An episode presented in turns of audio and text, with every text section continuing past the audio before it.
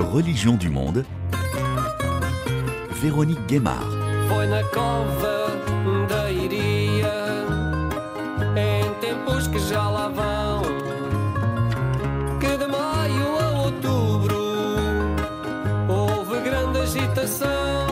Bonjour à toutes et à tous. Je vous emmène à Fatima, le sanctuaire marial au Portugal qui attire tous les ans des millions de pèlerins du monde entier. C'est ici que la Vierge Marie serait apparue à trois petits bergers, Jacinthe, François et Lucia. Des apparitions d'une dame vêtue de blanc à six reprises entre le 13 mai et le 13 octobre 1917 sur un terrain à Cova où les enfants faisaient paître leurs troupeaux.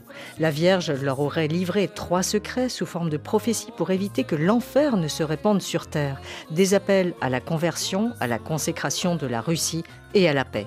Vous aurez beaucoup à souffrir, mais la grâce de Dieu sera votre réconfort. Récitez le chapelet tous les jours afin d'obtenir la paix pour le monde et la fin de la guerre des apparitions reconnues par le Vatican en 1930, dont les messages ont été consignés par écrit par Lucia, décédée en 2005.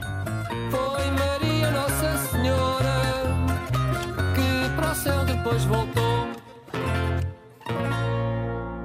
Que racontent ces apparitions de la Vierge Marie en 1917 dans le contexte historique de la Première Guerre mondiale et la Révolution russe, mais aussi de la République portugaise anticléricale? Promulguée en 1910. Pourquoi l'Église catholique comme institution reconnaît-elle ces apparitions et les trois secrets que la Vierge aurait livrés aux trois petits bergers?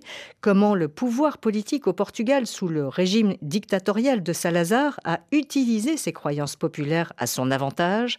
Comment la contestation des guerres coloniales portugaises s'inscrivent aussi à Fatima?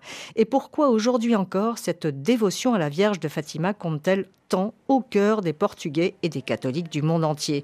Ce reportage à Fatima donnera quelques clés pour tenter de répondre à ces questions.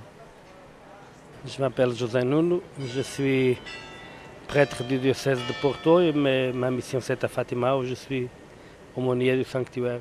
On vient d'entendre le carillon Oui, on vient d'entendre le carillon. Il sonne tous les quarts d'heure. Dans les heures, il sonne la mélodie de la vie de Fatima. Elle date presque du début de l'événement Fatima. C'est un hymne chanté un peu partout dans le monde parce que la dévotion, le culte de Notre-Dame de Fatima, elle est répandue par tous les continents. En Portugais, il est toujours chez soi. Il entre dans une église et il trouve une statue de Notre-Dame de Fatima. Et c'est Ave Maria, Ave Maria, Ave Maria. C'est le chant, le grand chant de Fatima, qu'on chante dans toutes les processions, à la fin de toutes les messes, dans tous les rosaires compris. Il y a toujours ce chant, depuis des décennies.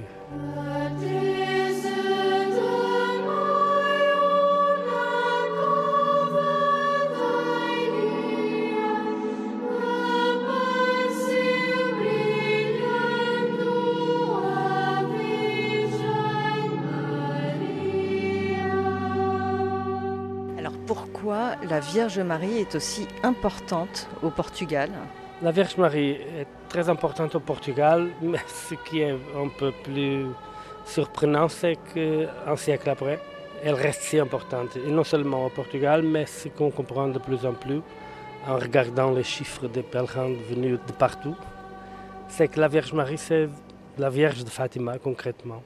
La Vierge, comme elle s'est présentée ici, elle est de plus en plus importante dans le monde. La dévotion à Notre-Dame de Fatima, en ce moment-ci, elle est en croissance dans le monde. On reçoit ici plusieurs demandes venues de plusieurs pays demandant aide pour bâtir des sanctuaires à Notre-Dame de Fatima, un peu partout en Afrique, en, Amérique du Sud. Il y a même des pays qui cherchent à, bâtir des répliques exactes de la petite chapelle des apparitions. Pourquoi ça? Il s'agit un peu de l'archétype maternel. Alors, moi, je suis portugais d'ici, mais j'habite en Suisse depuis 32 ans. Et pourquoi c'est important de venir à Fatima Alors, pour moi, c'est important parce que j'ai ma foi. Dans, dans ma religion, je ne suis pas pratiquant. C'est juste euh, que je viens tous les années. Parce qu'il a fait une promesse. C'est une promesse que j'ai, puis voilà. Et c'est une promesse euh, personnelle C'est euh, personnel. Pour que, voilà, que Dieu m'accompagne, mais voilà, c'est c'est une foi comme ça. Plus qu'aller à l'église, c'est venir à Fatima, c'est quelque Alors. chose d'important. Pour moi, venir à Fatima, oui. Alors l'église, je n'y vais pas. Je ne peux pas vous expliquer, mais je ne peux pas. Il faut y croire, mais voilà. Après, je, ne suis, je, suis, je suis catholique, mais je ne suis pas pratiquant du tout. Le prêtre José Nuno Silva est aumônier ici à Fatima depuis 7 ans et il est toujours étonné de cet engouement non seulement des Portugais, mais aussi du monde entier. Être catholique au, au Portugal, ça signifie être pèlerin de Fatima. On voit à Fatima ce qu'on voit déjà dans les paroisses. Ce sont des jeunes. La génération que l'Église a perdue, Fatima ne l'a pas perdue. Elle vient et elle vient de plus en plus. À Fatima, l'expérience religieuse est un peu individualiste. C'est-à-dire les personnes viennent à Fatima, il y a l'institution sanctuaire, il y a les célébrations que le sanctuaire euh, offre aux, personnes comme possibilité. Et la plupart, quand vient à Fatima, euh, célèbrent l'Eucharistie, participent au chapelet, participent aux processions. Euh, beaucoup cherchent à, à, se confesser. Fatima, c'est le plus grand confessionnal global. On, on confesse en toutes les langues là. C'est le plus grand. Et c'est pendant toute l'année. Mais il y a quelque chose ici de cœur à cœur. C'est moi, le fils, et toi, la mère. La façon dont je vis mon pèlerinage à Fatima, c'est très individuel. C'est une foi populaire.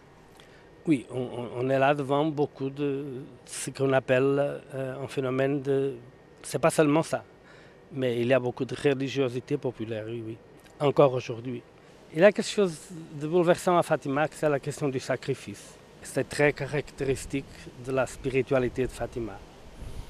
Et en connexion avec le sacrifice, la question de la promesse qu'on fait à Dieu, tu me donnes ça et je fais ça qui me coûte. C'est un peu le dynamisme de, de le do ut des, je donne pour que tu don contre don. Oui. Une des grandes expressions de ça, c'est les personnes qui marchent à genoux de l'esplanade jusqu'à la petite chapelle et font le tour de la petite chapelle. C'est une expérience d'humilité dans le rapport avec Dieu. Ici, à Fatima, ils ont expérimenté l'insuffisance du rapport spirituel. On a expérimenté la nécessité d'impliquer le corps, la dimension physique dans ce rapport avec Dieu. Et c'est ça qui s'est passé.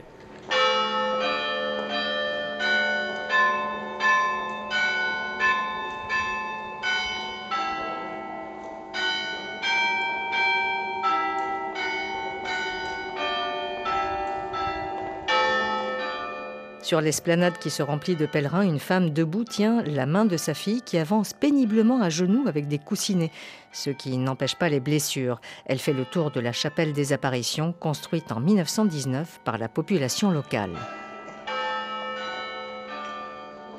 Je viens accomplir ma promesse parce que j'avais perdu la vue et la parole. C'était un grand choc.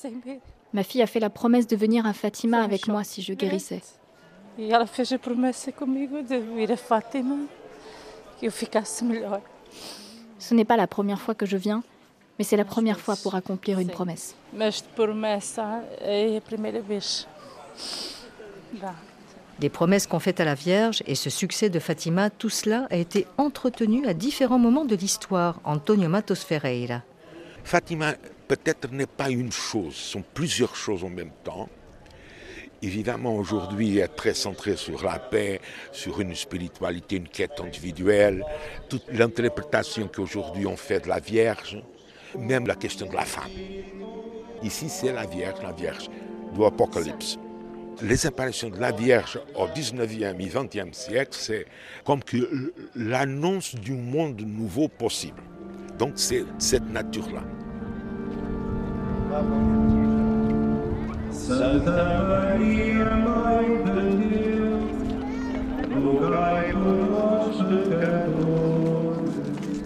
Antonio Matos Ferreira est historien, professeur de théologie à l'Université catholique du Portugal.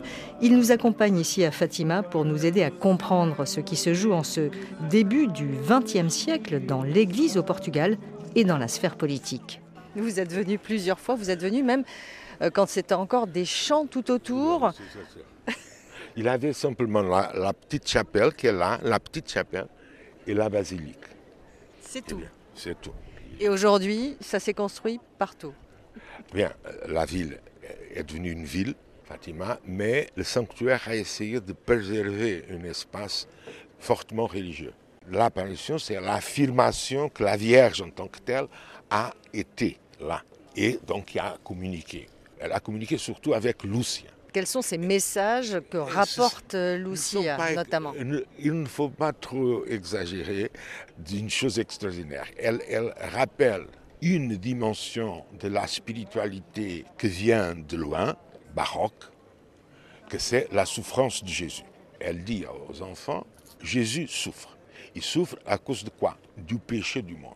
Il existe ici une, construction, une représentation de ce rapport entre la souffrance de Jésus, qui est rédempteur, mais il faut que le monde se convertisse. Et à l'intérieur de ça, que vient un autre aspect, que la Vierge aurait parlé de la conversion de la Russie. Mais on est en 1917. Donc on est dans un contexte euh, historique particulier oui, avec la révolution Russie russe. Mais la révolution russe est en octobre. Les apparitions sont en mai. Donc, Oui, mais tout ça se prépare. c'est plutôt une vision. On ne peut pas oublier que à cette époque-là, le monde chrétien était divisé depuis longtemps entre l'Orient et l'Occident. Donc, l'Occident considérait l'orthodoxie était une hérésie.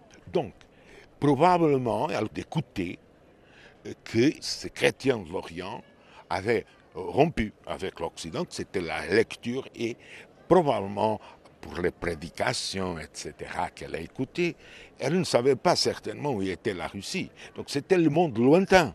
Mais certainement, il avait la question de la conversion. La problématique est complexe de ce point de vue. Certes, il y a eu la révolution. Effectivement, vous faites euh, référence à, à la situation du Portugal. Le Portugal qui avait connu aussi une révolution qui s'était euh, détachée de l'Église. C'est une révolution républicaine, 1910, 5 octobre. La séparation est en avril de l'année suivante, 1911. Effectivement, ça a créé euh, des confrontations très fortes. Donc il y a un contexte, certes. L'expérience euh, française de 1905 était marquante. Le moment où euh, l'Église est séparée de l'État en France. Ça a eu des influences. Sur la question de la séparation, il avait trois positions. Il avait la séparation contre l'Église, pour éloigner l'Église de la sphère publique, certes. Mais il avait cette vision qui venait du Brésil, qui était une vision plus modérée. L'Église restait avec un certain droit, on peut dire privilège, hein, mais pour sa présence à certains niveaux, notamment assistance, éducation, des choses comme ça. Mais il avait une autre position, souvent oubliée, c'était entre des catholiques. Il y avait des catholiques qui considéraient qu'une séparation, ça serait bien pour l'Église. Pourquoi? Parce que finalement, l'Église pouvait être libre. Donc, la question de la séparation, elle n'est pas univoque. Le problème, c'est que en certains endroits, effectivement, il y a eu, on pourrait dire, répression, affrontement, etc. Donc, il y a eu un climat social. Ces événements étaient dans les villes, mais avaient des répercussions dans la campagne. Or, ces enfants vivaient dans la campagne, en milieu assez fermé. Euh, la ville plus proche était Orange, qui était d'ailleurs républicaine. Euh, oui, donc ici, on se reprojette à l'époque, on est dans une zone rurale pauvre. Qui avait à côté la paroisse de cet endroit, qui s'appelait à l'époque Covedéria, où les brebis... Les, les brebis pouvaient paître dans tous ces endroits. Et les enfants étaient là. Or, il y avait dans cette paroisse une tradition qui était célébrée tous les premiers jours de juillet, qui parlait d'une apparition au XVIIIe siècle. La Vierge avait apparu en berger. Les bergers avaient eu une apparition de, de la Vierge berger, déjà à l'époque. Ce berger, parce qu'il y a beaucoup d'histoires comme ça. Ce pasteur était muet. Et la Vierge lui a dit Donne-moi une de tes brebis. Et l'enfant a commencé à parler, dire Je dois aller demander à mon père. Et quand il est arrivé à son père, il aurait dit Père, il y a une femme qui m'a demandé une brebis. Le père a dit Donne la brebis à cette femme parce qu'elle t'a permis de parler. Donc, la question de faire du bien, la charité, faire du bien, la question du miracle, quelque chose qui arrive, qui transforme. Une personne qui est muette commence à parler. Et dans l'univers de ce peuple qui connaît cette histoire depuis presque deux siècles, il devient une fête qui était la fête du village.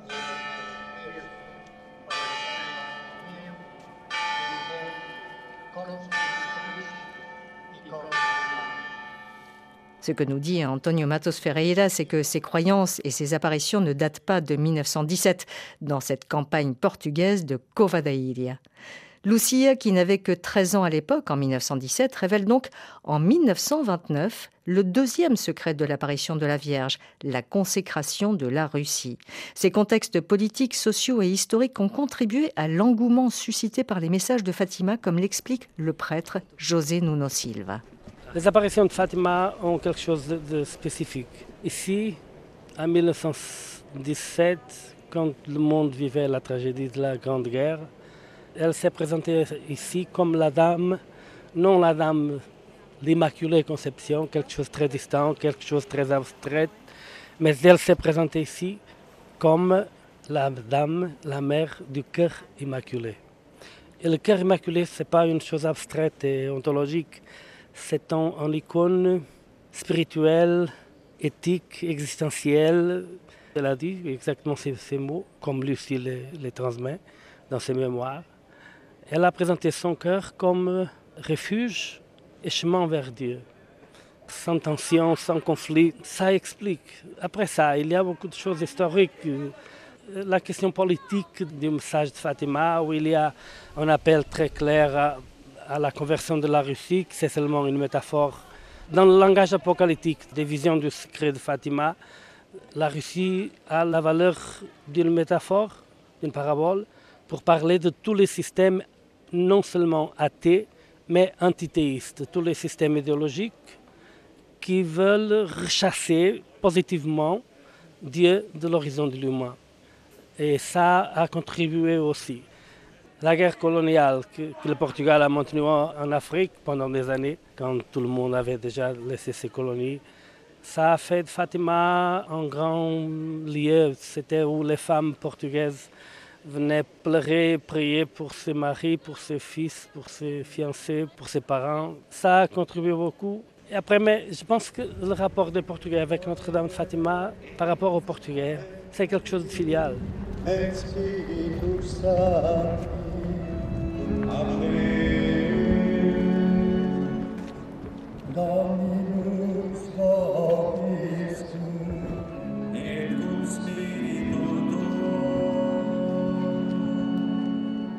Le message de la consécration de la Russie dans un contexte d'anticommunisme aura un écho important dans l'Église catholique, jusqu'à la chute de l'Empire soviétique en 1989. Le pape Pie XII y fera référence en pleine Seconde Guerre mondiale et le pape polonais Jean-Paul II vouera son cœur à Fatima, notamment après l'attentat qui faillit lui coûter la vie le 13 mai 1981, jour anniversaire des premières apparitions de la Vierge. Dépositaire du troisième secret de Fatima par une lettre que Lucia lui aurait remise en 1982, Jean-Paul II en révéla le contenu en 2000 lors de la béatification de Jacinthe et François, les deux petits bergers décédés brutalement de la grippe espagnole. La prophétie révélait qu'un homme vêtu de blanc, au pied d'une grande croix, était tué par un groupe de soldats en haut d'une colline. Après l'attentat, le pape Jean-Paul II s'est identifié à cette image. Il était certain que la main de Fatima aurait dévié la balle qui lui était destinée. Antonio Matos Ferreira pendant les années 30, la question du communisme lentement prend une part, surtout à cause non de la Russie, mais de la guerre civile espagnole. Donc la guerre civile espagnole va avoir une incidence, en tout cas. Pour, pour donner à, à le contenu sur la Russie une approche plus évidente au communisme. Et surtout après la deuxième guerre mondiale, après 1945. Surtout à cause du comportement communiste vis-à-vis -vis des pays, surtout catholiques, de l'Europe de l'Est.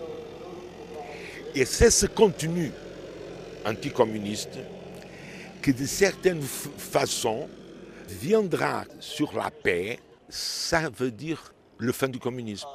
Ici, à un morceau du mur de Berlin, ici au sanctuaire, Ça, c'est le pontificat aussi, en certain sens, de Jean-Paul II, qui trouve en Fatima une identification. Anticommuniste, euh, il l'était en tout cas. Et en même temps, il donne l'interprétation au contenu du secret, du célèbre secret, qui était cet homme blanc qui serait, qui serait mort dans la place de Saint-Pierre. Et c'est cette interprétation qu'il identifie à soi. Donc, a ici une corrélation, une histoire, une herméneutique. Mais à côté de ça, il y a deux autres perspectives. À question de la paix, qui deviennent chaque fois euh, très importants. Après la décolonisation des colonies portugaises, ici était un lieu où euh, on mobilisait beaucoup de chrétiens catholiques pour pousser plus loin euh, euh, tous les efforts pour éviter, ou pour euh, finir avec les guerres civiles qui pratiquement ont, ont couru en plusieurs de ces pays.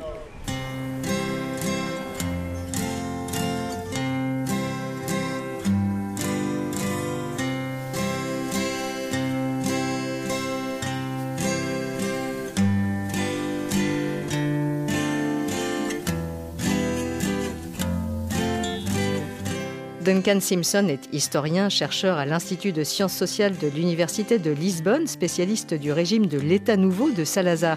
Il nous a aussi accompagnés ici à Fatima. Il nous explique comment le régime de Salazar, qui a dirigé le Portugal d'une main de fer entre 1933 et 1974, a tiré profit de cet engouement populaire de la Vierge de Fatima. Ce qui est important à mettre en avant aussi, c'est la malléabilité, on peut dire, du message de Fatima en lui-même, dans sa dimension politique en tout cas. Indéniablement, il y a une récupération politique du culte de Notre-Dame de Fatima qui s'opère euh, lentement hein, à travers les années 30, 40, 50, de plusieurs façons. D'abord, il y a la présence de dignitaires du régime euh, pendant les cérémonies les plus importantes euh, annuelles du sanctuaire euh, qui permet, euh, dans le regard du public et des pèlerins, symboliquement d'associer évidemment les figures du régime et par cela le régime lui-même au culte de Fatima et à l'Église euh, catholique elle-même. Un second aspect à mettre en avant, c'est tout le discours qui est construit autour de Fatima, pas nécessairement par l'Église institutionnelle, mais ça peut être par des clercs individuellement, euh, par des prêtres plus ou moins conservateurs individuellement, mais qui exercent une, influence certaine dans le catholicisme portugais. Un discours qui associe l'apparition de la Vierge à la renaissance du Portugal, on pourrait dire, au processus de restauration nationale du Portugal. Euh, un Portugal qui aurait été donc affecté jusqu'au moment des apparitions par le libéralisme, par le républicanisme euh, athée et euh, extrêmement militant euh, dans le sens de anti-catholique. Et à partir du moment où la Vierge apparaît, le discours qui est construit, c'est celui précisément d'une régénérescence de la nation qui implicitement, ce discours, est positif pour le régime qui est en place. Ça signifie que Salazar et son régime de l'État nouveau, la dictature de l'État nouveau, sont effectivement, dans la pratique, euh, l'instrument de cette euh, divine providence qui restaure le pays à sa grandeur passée euh, et lui permet nouvellement de rayonner internationalement. Et... Y compris par ses colonies. Oui, y compris par les colonies. Euh, D'ailleurs, les colonies sont un aspect extrêmement consensuel dans la société portugaise à l'époque.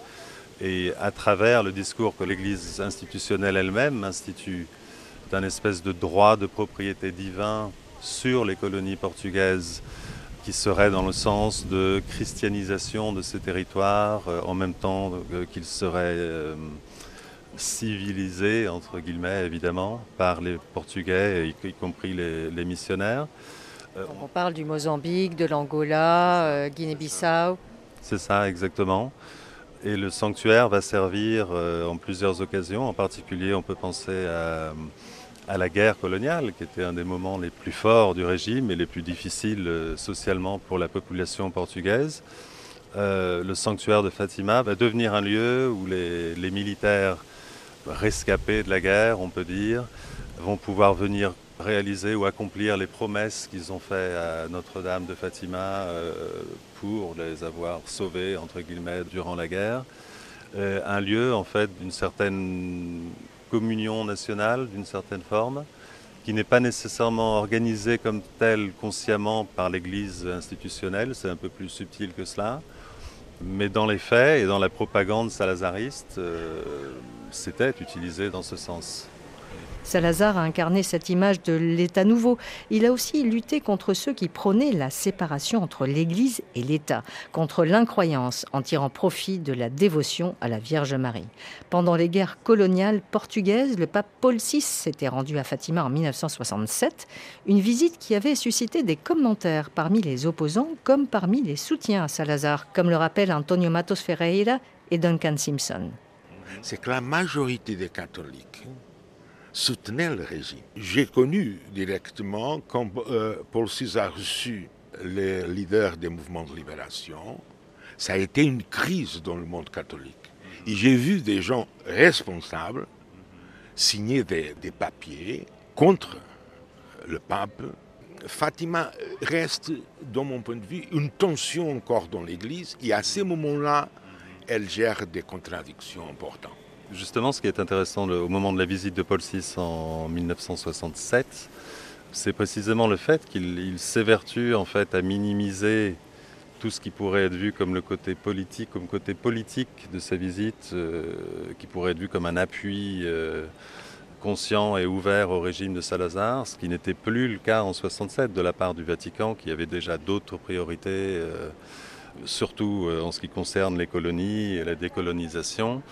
Par contre, je me souviens d'un document d'archives que j'avais retrouvé dans les archives euh, britanniques d'ailleurs, sur l'ambassadeur britannique euh, à l'époque au Portugal, qui parlait effectivement de toutes ces subtilités, etc., qui sont réelles et que les catholiques progressistes ont bien senti, euh, ont bien lu. Mais ils continuaient à insister que pour la grande masse des personnes qui sont venues assister à la présence du pape, pour eux, c'était simplement un événement exceptionnel et dont euh, l'éclat servait euh, de manière favorable le régime de Salazar euh, sans aucun doute. Le simple fait de voir le pape côte à côte avec Salazar, d'une certaine façon, c'était pour eux une négation totale de tout ce que les catholiques progressistes disait de Salazar en l'attaquant euh, comme étant un, catholique déjà dépassé, ne respectant pas les nouvelles doctrines qui émanaient du propre Vatican. Et je pense qu'il est important de souligner cet aspect-là.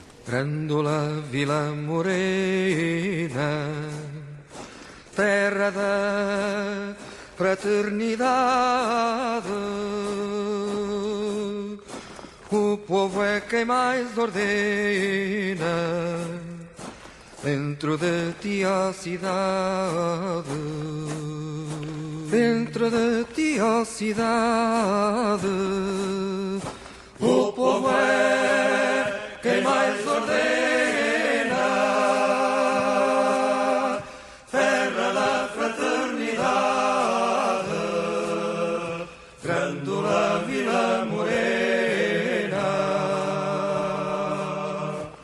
Après la révolution des œillets le 25 avril 1974, qui a renversé ces 50 années de dictature, Fatima est restée très présente dans le cœur des Portugais, nous raconte Antonio Matos Ferreira.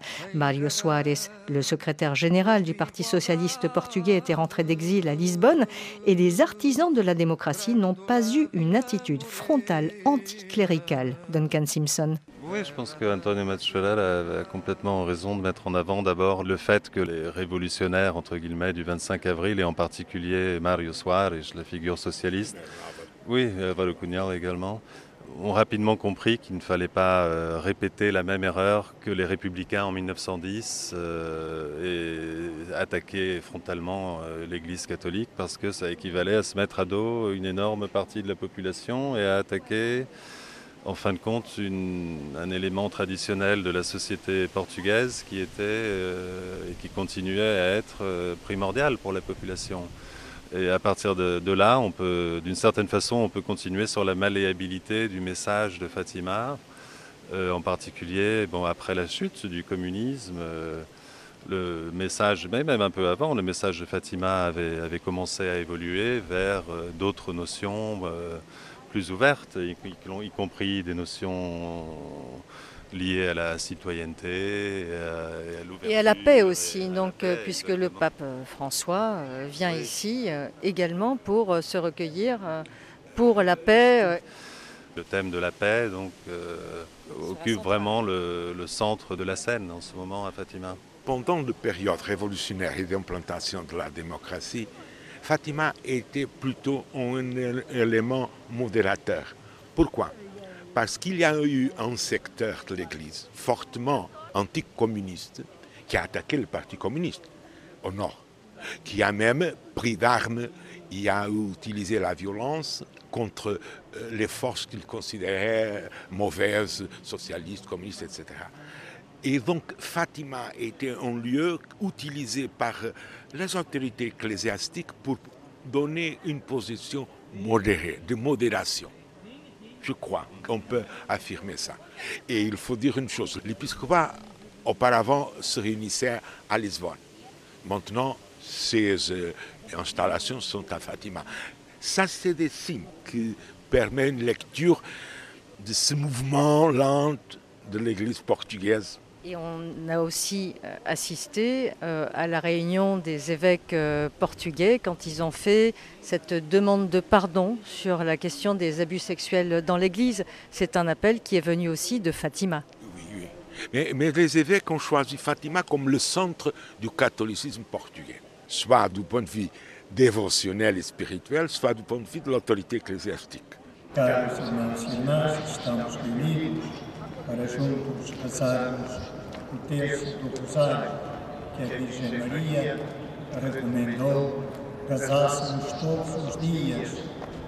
Fatima est désormais le cœur de l'Église catholique portugaise. C'est là que se réunissent les évêques et les cardinaux. C'est de là qu'ils prononcent leurs discours et leurs messages. Et la dévotion à la Vierge de Fatima est désormais inscrite dans l'histoire du pays. Si vous allez demander aujourd'hui aux politiciens, en politique, même si nous avons les statistiques qui diminuent, ils diraient nous, nous sommes un pays catholique.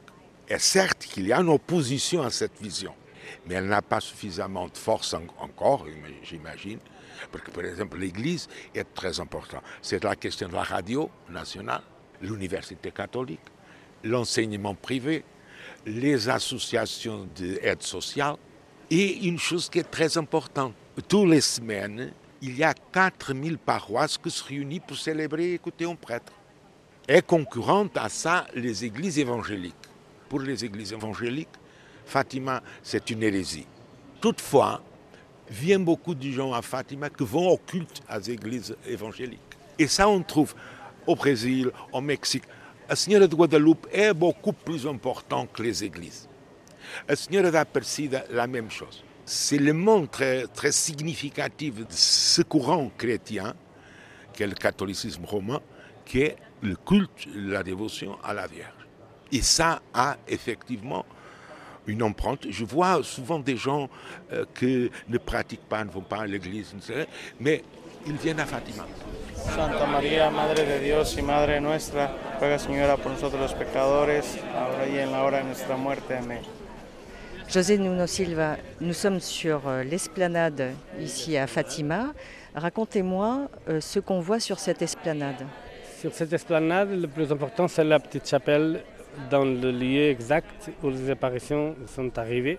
C'est là qu'on entend des chants C'est là qu'on entend des chants. À la droite, on a la basilique Notre-Dame du Rosaire. À l'ouest, on a la, la, basilique de la Très Sainte Trinité.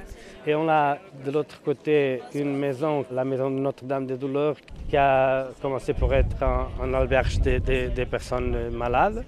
Et de l'autre côté, il y a l'édifice du recteur où fonctionnent les services. Et entre ces deux maisons et la basilique Notre-Dame du Rosaire, il y a une colonnade. Et c'est là qu'a lieu la messe Les jours des grands pèlerinages et tous les, les dimanches de rameaux, au jour de tous les saints, c'est ici la, messe le dimanche, la messe 11 heures. C'est sont ici les, processions tous les nuits, les, processions euh, au flambeau. C'est ici une procession très impressionnante et très émouvante. C'est la procession, ce qu'on appelle la procession de l'adieu.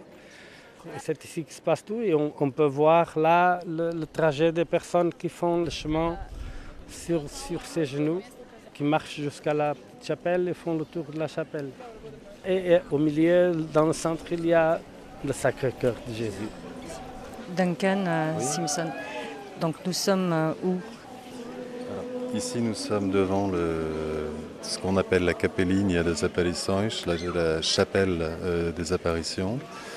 C'est une petite chapelle qui a été construite en 1919, la première version de la chapelle, sur le site de, de l'apparition. Et, et, maintenant, les personnes qui le souhaitent peuvent réaliser, venir ici et accomplir les, promesses qu'ils ont faites à, à, Notre Seigneur de Fatima en faisant le tour en fait de la, la petite chapelle euh, à genoux, tel qu'ils l'ont décidé dans leurs promesses en fait.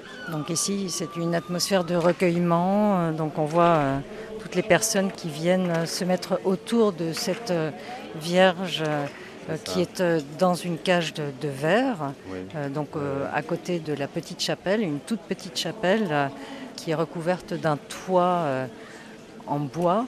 Et donc tout le monde vient euh, s'agenouiller et prier. C'est ça, en fait, je- on, on peut dire que c'est le centre névralgique du sanctuaire, le, le lieu le plus important pour les pèlerins, sans aucun doute. Maria a 70 ans, elle vient à genoux pour faire le tour de la chapelle de Notre-Dame du Rosaire. C'est très important de venir ici parce que quand on demande quelque chose à la Vierge, elle nous accorde sa grâce.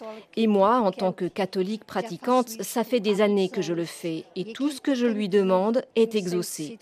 Je remercie la Vierge de Fatima pour tout le bien qu'elle nous apporte. Aujourd'hui, je viens ici comme toujours pour que les promesses que j'ai demandées soient réalisées. Continua a ser realizado. Nada, minha querida, nada. Dans un bûcher plus loin, les pèlerins lancent des objets en cire pour remercier la Vierge d'avoir exaucé leurs prières. Je ne sais pas si vous voyez de la fumée et les flammes, où les personnes en fait vont euh, lancer leur. euh, ça peut être soit des bougies, ou alors ça peut être de la cire en forme d'un organe comme une, jambe ou un cœur pour des gens qui avaient un problème de cœur. Et qui ensuite, euh, si leur demande à Seigneur de Fatima a été positive, ils viennent ici et ils lancent ce cœur en cire dans le bûcher, dans le feu qui est là-bas au fond, derrière la petite chapelle. Fatima, c'est un peu un passage obligé parce que le Portugal, c'est aussi l'apparition de la Vierge Marie aux trois enfants, qui parle notamment de la fin de la guerre, de la conversion des gens. Et aujourd'hui, on vit une situation qui est un peu euh, presque pareille, euh, similaire à celle qu'on vivait à l'époque. Il y a la guerre à la porte de l'Europe. Et donc voilà, c'est une occasion La guerre en spéciale. Ukraine La guerre en Ukraine, oui. C'est une occasion spéciale pour prier, notamment pour la paix, la paix en Europe, la paix dans le monde. Donc voilà. Merci mon père. Le pape François était venu à Fatima le 5 août dernier. Il s'est recueilli devant le sanctuaire de la Vierge et a dit avoir prié en silence pour la paix.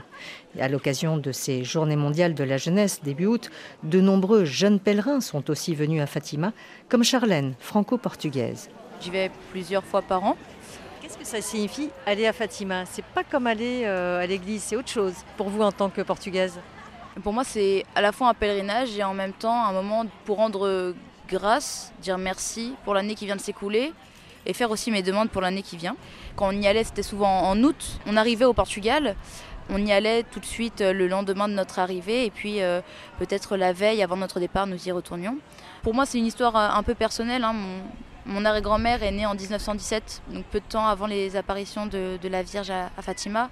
J'ai déjà fait le trajet, le pèlerinage à pied depuis ma paroisse jusqu'à Fatima, en partant très tôt le matin, en arrivant avec le soleil qui nous tape euh, bien comme il faut sur la tête. Pour moi, c'était important de proposer ça aux jeunes qui sont venus, d'aller à la rencontre de la Vierge Marie qui est apparue à Fatima et de leur faire euh, découvrir justement cette euh, partie vraiment spéciale de la foi portugaise, en fait de la spiritualité mariale portugaise. Vous-même, je vais reprendre votre prénom. Dorcas. Quand vous êtes allée à Fatima, vous êtes togolaise. Quelle a été euh, votre impression? Qu'est-ce que vous avez ressenti? On ressent vraiment euh, cette, euh, je sais pas comment le dire, mais une sorte de grâce. On est emporté. Euh, j'ai pas pu faire la marche à genoux et tout la procession, mais j'étais là. J'ai accompagné mes amis, j'ai accompagné d'autres personnes que je connaissais pas. Vraiment cette journée, je l'ai vécue de façon intense. j'ai remercié la Vierge Marie parce que ma grand-mère, c'est une fanatique de la Vierge Marie. j'ai fait ma petite demande pour l'année qui va suivre et j'ai confié toute ma vie, le chemin que je vais emprunter, surtout que bah, je vais faire ma confirmation à la rentrée. Je me suis dit, bah, je cherche ma vocation, que, bah, que je la reçoive et que mes oreilles se tendent pour surtout écouter. Et voilà. Alors moi je m'appelle Tonia et euh, l'histoire de Fatima c'est une histoire qui m'a été racontée par ma grand-mère en Guadeloupe aussi quand j'étais enfant et c'est quelque chose qui m'a toujours intriguée. J'essayais de comprendre, enfin je voulais même avoir le témoignage de la femme euh, Lucia qui est restée en vie jusqu'à plus de 98 ans, qui euh, a fait ses vœux en tant que religieuse. Et moi j'étais particulièrement touchée en parcourant les lieux d'apparition de la Vierge et j'essayais de me mettre dans la peau des enfants et de ressentir ce qu'ils ont pu ressentir à ce moment-là. J'ai une, particulièrement une affection pour euh, la Vierge Marie. Voilà.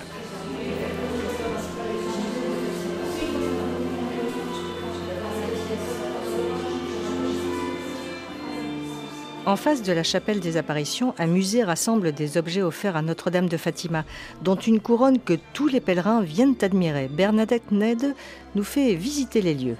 Alors c'est Bernadette Knab. Donc vous êtes euh, ici au musée, donc euh, vous allez nous présenter euh, des pièces principales de ce musée de Fatima. Alors l'objet principal, c'est donc la couronne précieuse de la Vierge Marie. C'est une couronne qui a été offerte en 1942 par les femmes portugaises pour remercier la Vierge car le Portugal n'a pas participé à la Seconde Guerre mondiale.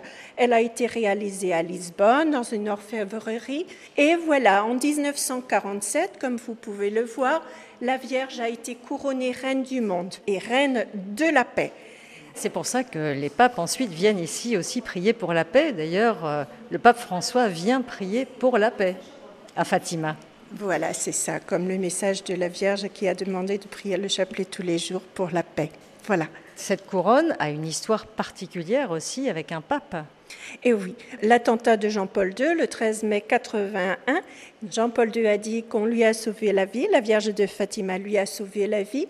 Et donc en 1984, quand il a réalisé la consécration du monde au cœur immaculé de Marie sur la place Saint-Pierre à Rome, devant la statue de la Vierge de Fatima, il a offert la balle de son attentat à l'évêque de l'époque, qui l'a ramené au sanctuaire. Plus tard, donc, on a vu que dans cette couronne, il y avait un petit orifice de 9 mm comme la balle. Et la balle est rentrée comme si c'était prévu pour cet effet, donc providentiel pour les personnes qui croient. Donc, sous le globe bleu de la couronne, au centre, on peut donc apercevoir la balle qui a atteint le pape Jean-Paul II en 1981, comme les premières apparitions à Fatima le 13 mai. Ça, c'est euh, vraiment l'objet, la pièce centrale que les personnes veulent voir dans cette exposition. Voilà. Et pour le centenaire, le pape François, en 2017, qui est venu également pour canoniser Jacinthe et François, et donc a offert à la Vierge de Fatima la dernière rose d'or que l'on peut voir ici. Et également à 3 km d'ici, le village natal où vous pouvez visiter les deux maisons des Pastoureaux. Ouais, là, c'est sa chambre. C'est quoi ça? Mais ça, c'est pour se laver. Ça, c'est pour se laver, oui, parce que c'est comme ça qu'il faut se laver la cage. À quelques kilomètres du sanctuaire, en effet, les maisons en pierre où vivaient les deux bergers, Jacinthe et François, ont été restaurées. Elles font aussi l'objet du pèlerinage. C'était une maison assez pauvre. La sensibilité populaire, euh, on dit populaire, des gens plus simples, des gens plus affectifs, des gens qui cherchent quelque chose qui touche le cœur, euh, trouve dans ces deux enfants euh, un écho. José, lui, tient une échoppe, comme tant d'autres, avec une multitude d'objets que les pèlerins et les touristes rapportent dans leur bagage. Des petits souvenirs. Alors, c'est quoi les souvenirs? Ça ressemble à quoi? Alors, ça ressemble à chapelet, petite bouteille d'eau euh, de Fatima, des images, des images, des bracelets, des aimants pour le frigo, pour la voiture, des, petites choses pour, euh, pour les jeunes, quoi, plutôt. Et très bon marché ici au village. C'est pour ça qu'on va un petit peu parce que c'est de très bon marché. Puis on a encore des autres choses, des textiles, des trucs régionaux. Et voilà. Et les gens ils se plaisent ici, surtout maintenant les jeunes, ils se plaisent ici au village. Quoi. Mais les images, c'est presque tout à Fatima, c'est fabriqué ici. Et vous, vous êtes de Fatima? Vous êtes d'ici? Oui, je suis pas né ici, je suis né à 30 km, mais depuis tout petit, j'ai monté la, la montagne. J'ai monté pour, pour habiter ici parce qu'il y a plus de travail ici. On s'en sort, quoi. On s'en sort avec beaucoup de travail. On est ouvert toute l'année. Il faut bien accueillir les gens et puis ça va durer. Tant qu'on accueille bien les gens et puis on est sympa.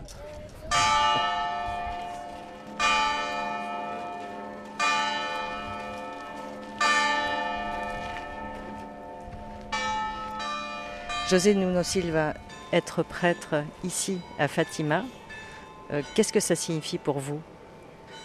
Ici, la matière de mon ministère, c'est la souffrance, c'est la, fragilité, c'est la quête, c'est la recherche. Fatima, c'est sur ça, c'est sur la fragilité humaine et un Dieu qui se manifeste maternellement à l'homme dans le mystère de sa fragilité. Et il se manifeste maternellement parce que ce qu'il veut souligner de l'Évangile à ce moment-là de l'histoire, c'est son existence. Il n'est pas un, Dieu anonyme, il est le Dieu de la miséricorde. Je crois que c'est pour ça que c'est la Vierge. Ici à Fatima, ce qu'on a et la façon dont j'interprète et je cherche chaque jour à, à accomplir mon ministère, c'est d'aider cette rencontre entre la miséricorde maternelle de Dieu et la fragilité filiale des hommes. Il y a un autre aspect, le rôle de Fatima dans le dialogue interreligieux. Les autres religions s'intéressent pour Fatima. Ils viennent, ils veulent savoir, ils prient, ils confessent, ils avouent qu'ils font une expérience d'une certaine façon mystique ici. Même des autres religions, soit des religions orientales, soit même des, des musulmans. Moi, soit des chrétiens d'autres confessions. Il y a plus d'un siècle de passé, mais on pourrait penser que ça, Fatima c'était quelque chose de passé, mais non. Déjà désuet, en fait, euh, dépassé. Ce qu'on comprend maintenant, c'est qu'il y a plus de futur que de passé à Fatima. Non sei, non sabe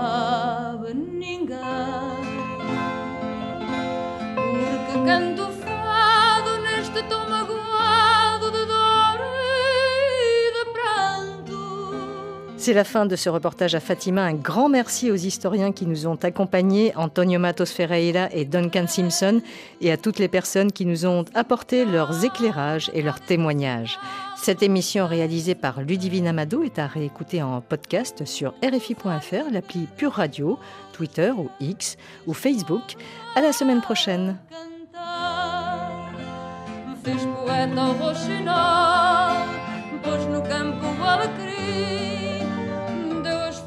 abre